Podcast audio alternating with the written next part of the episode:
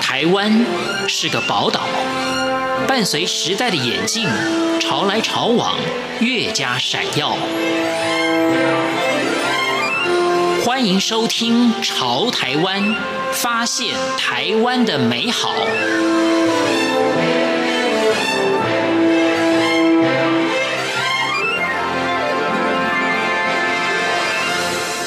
各位亲爱的听众朋友，您好，我是李正淳。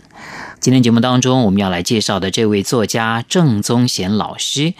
也许他从小并没有当作家的志向，但是从不断的摸索当中，他发现到写作是可以让他一辈子投入的领域。他到底怎么做到的呢？我们今天就来分享郑宗贤老师的经验。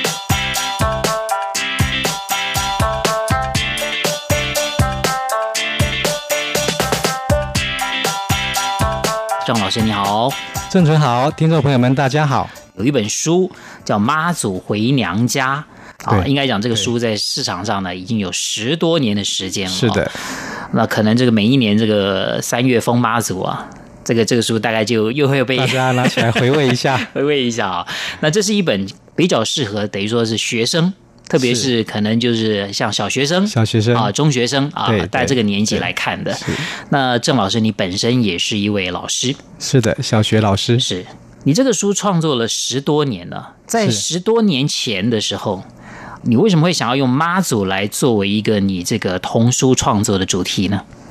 这个要讲的哈，就是说来话长哈，因为这本书是一个参加九歌现代儿童文学奖的比赛是的作品，因为我这是第四次参加这个比赛，那第一次参加是得佳作，第二年又参加得第三名，是在隔年参加得得第第二二名，所以得到第二名之后，我就很想要得第一名嘛，是但是要写什么主题呢？想来想去，跟我最切身、亲近、身边环境周围最熟悉的事物，应该就是最好的主题，是，所以我就选了这个主题。这个我们知道大甲妈祖哦，它是在台中，但是它对每一年的这个绕境的路线呢、的一个折返点呢，对对就是对在这个嘉义嘉的义新新港新港啊，乡所以对您是这个在嘉义新港对，我成是长的孩嘉义子县新港乡的人，是是是对，你就觉得说妈祖这个主题应该是可以好好发挥的，啊、因为我们在想主题的时候，哈，总是想说，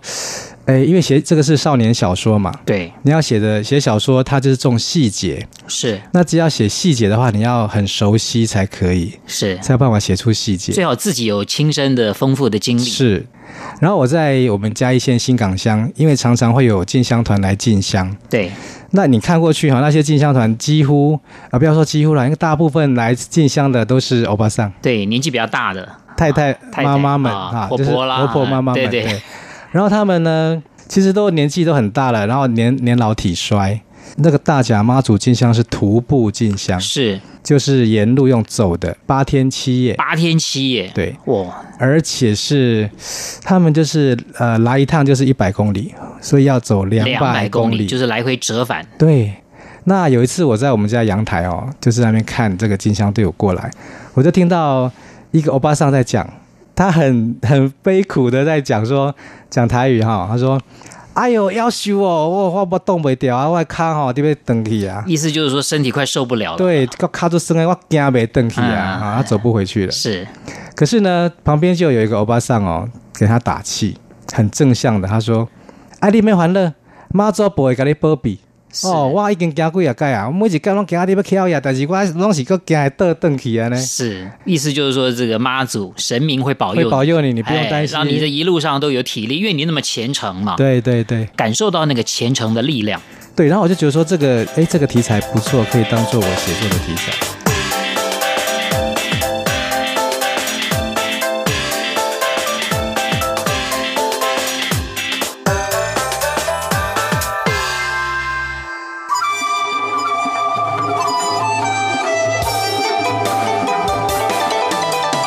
无限的爱向全世界传开，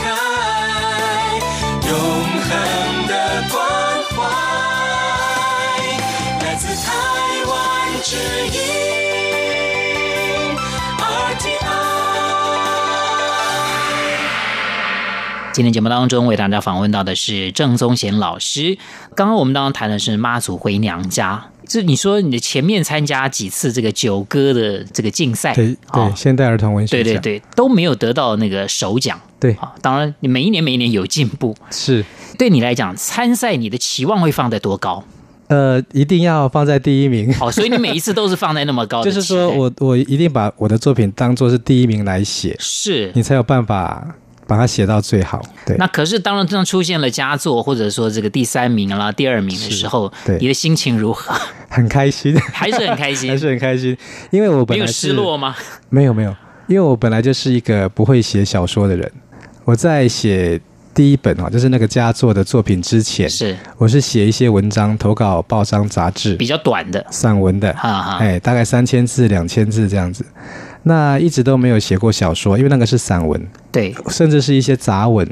那后来呢，这个第一本叫做《姑姑家的夏令营》，写也是写自己小时候童年的故事，那是我第一本写出来的小说。但是我觉得后来回头去看，它并不太像很严谨的小说啊啊，就是把一些小时候有趣的事情把它串在一起这样是子而已啊。那就是慢慢的进步，因为我。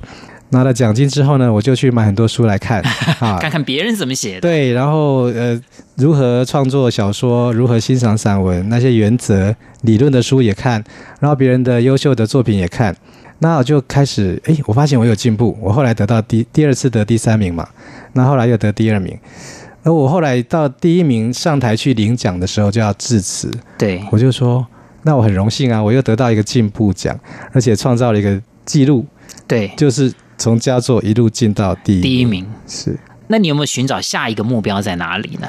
呃，有，因为我想要成为一个专职的作家。啊是好，虽然说不有啊想教书了，不是有教书，但是我也想成为一个真正的作 家。是真正的作家不是只有写一两本书，对甚至四本书不够。对啊因为我既然是作家的话，就是一辈子的。你要把你生活上的所感想、你的所得跟你的读者分享。所以我的志向就是说，我得了第一名之后，我没有封笔，我要继续写。所以我到现在二十年已经写了八十七本书。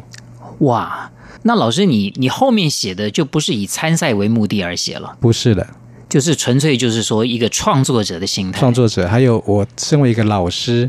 我认为学生们需要什么，这样子来写。因为我当时到国小去任教的时候，我就发现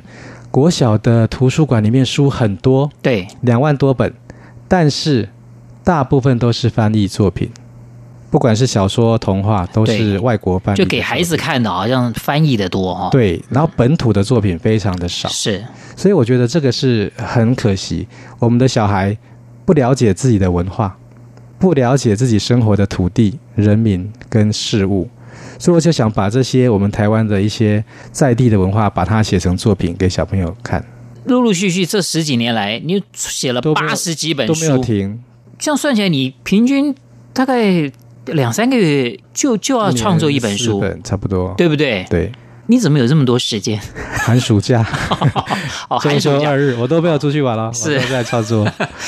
是不是以前就很喜欢写作？在念书的时候，嗯，其实我小时候的小时候的志向是要当画家，对我喜欢画国画，那那你后来还有没有再再有一些画作的创作？没有了。也都没自从我开始写作之后，我就把画笔画放下了，就放着，当做我以后不写作以后才要做的 事情。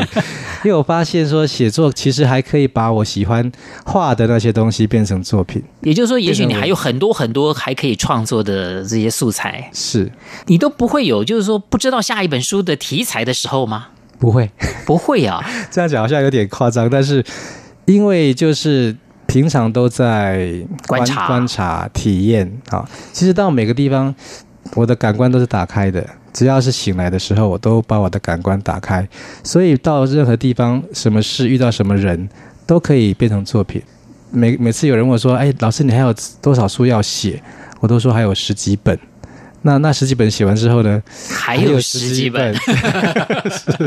是是，永远写不完了。诶，那刚刚其实我们还这个问题没有延续下去，就是是你你既然这个小时候想当画家，那你什么时候发现自己的文笔不错？哦，这个有转变的哦。我后来呢，我看了那个有一个节目叫《美不胜收》，然后就介绍各种工艺对创对作对哈、石雕啦、木雕，然后刺绣这些。因为我对这些都很有兴趣，民俗艺术的文化很有兴趣，所以我就立了一个志愿，我想当民俗技艺师，就是得新传奖的那种民俗技艺师。哎，可是后来呃也有去学布袋戏，传统的布袋戏，是但是就是很皮毛的。那等到后来呢，当我在服兵役的时候，我的姐姐帮我介绍了一个出版社，叫做《中国美术报》。是它是在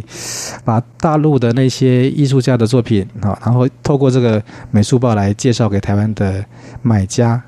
那他需要一些文章，是他就要找人写文章。我姐就说：“那我弟弟很会写，很喜欢民俗艺术，可以来试试看。”于是我就写了一篇九份的报道。结果那个呃，编辑一看就说，写信来告诉我：“哇，郑先生，你的文笔太好了，你没有写文章实在太可惜了。”他可能只是说希望有人帮他们写文章，啊他可能不用再去找别人。但是对对我来讲，却是一个很大的鼓励。最起码他觉得你是适合的。 对，至少我的文章还可以放得上去哈。那我就从那个时候受到鼓舞，我开始开始再继续写，然后投稿投给他之外呢，也投给其他的报纸。你还有专职的工作嘛？对就当老师，虽然你有寒暑假，对可是写作也是很花时间的。对，，没有错。你如何能够有这样的毅力，让你支持你就是不断的写下去？这个要讲到毅力哈，我要感谢我的阿公哎、我阿公是开糕饼店，不是只有做红龟，我们还有做那个喜饼，然后蛋糕、面包、糕饼类都有做。大家因为经济比较发达之后，那个拜拜习俗也就比较没有那么就比较视为了哈。但是小时候很热闹，尤其到清明节之前，呃，大家都要祭祖，需要做昂姑，我们家非常的忙碌。要做一大堆啊，因为每一户人家都要至少要十二个昂红龟，不是只有红龟，还有卡纳银亚，很多祭品就对了。那从早上五点就要开始，一直做，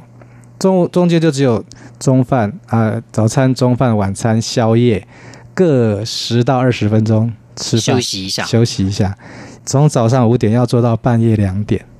很辛苦。这就是毅力这的就是来毅源。力，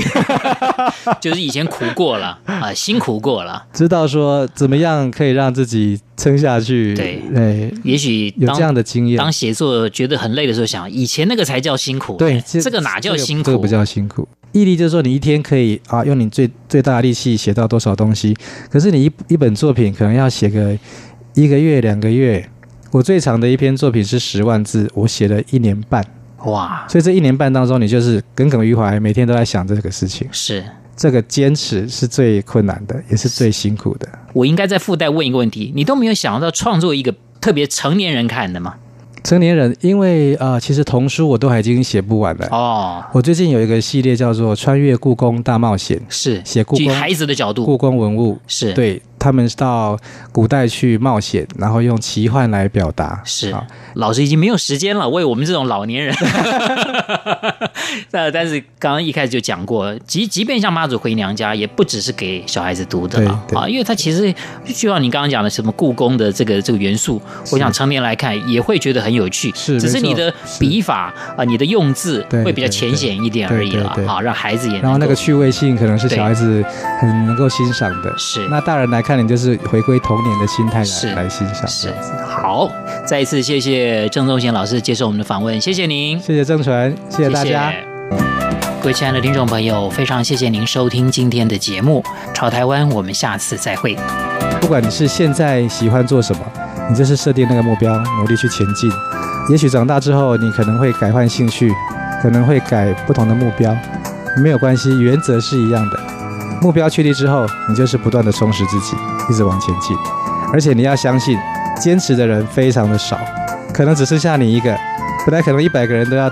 都设定那个目标，可是到最后能够坚持到最后走到那个方向的最后一步的，可能只剩下你最坚持的这个人。